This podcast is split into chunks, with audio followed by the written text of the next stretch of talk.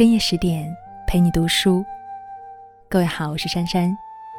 今天给大家分享的文章是王勃：“得意人生不得意，失意人生很失意。”如果你喜欢这篇文章，别忘了动动手指点个赞。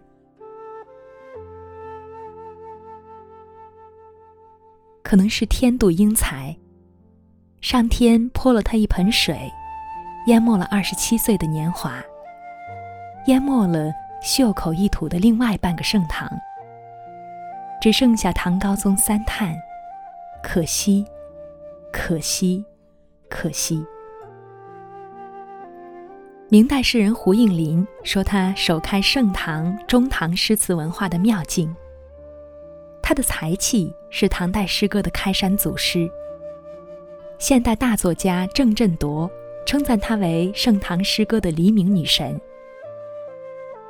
你可能被“落霞与孤鹜齐飞，秋水共长天一色”的美景所吸引，也可能被“濯贪泉而觉爽，处涸辙以犹欢”的乐观所感染。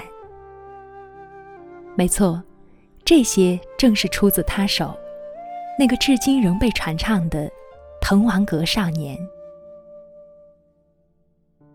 一千四百多年前，一声啼哭打破了黎明的寂静。他出生于名门知识分子之家，他的父亲通晓历史，曾执教于太常寺；祖父更是大历史学家，更是写作了一本历史书《元经》，为大家所赞扬。王勃深受爷爷和父亲的影响，从小就显示出了自己的才华。六岁时，当同龄人正在学习四书五经那种小儿科的时候，他已经能够自己写文章了。读者们反馈道，他的文章构思无滞，词情英迈。九岁时，他偶然得到了学术大牛严师古编写的《汉书》辅助教材。初生牛犊的他便要挑战权威，自己写了一个纠错本，来指正辅助教材的错误。有一次，唐高宗派一位官员在京城附近的省份巡视。少年王勃不甘寂寞，私信给官员展示自己的才华。官员立刻夸赞道：“此神童也。”他的文章更是传到了皇帝手中。皇帝立刻邀请这一位少年英才面谈。面对龙颜，王勃也不甘示弱。引经据典，说得头头是道。皇帝十分欣赏他，给了他一个类似于今天文联主席的官职，表彰他文章写得好。正所谓“春风得意马蹄疾，一日看尽长安花”。唐朝一向是以文采为主，奉旨为文的他，更是人生得意时。旅行交友似乎成了他的主业。也正是这时，他写出了脍炙人口的名句：“海内存知己，天涯若比邻。”王勃只知道人生得意须尽欢，却不知高处不胜寒，反转只在一瞬之间。人的一生总是失意的时候多，得意的时候少。无论失意还是得意，都要淡定。正是这样。人生才更加丰富。失败不仅能够带来成功，还能带来深刻的灵魂。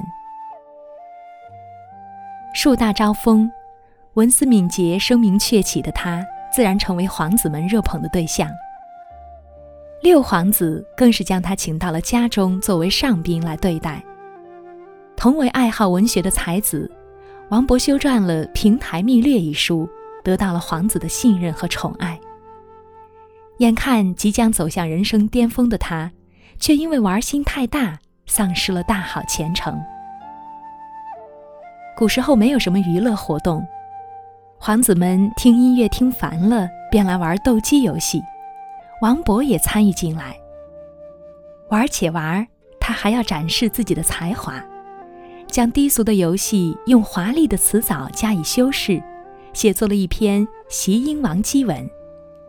文章写得很不错，全文用了很多典故来写鸡的故事。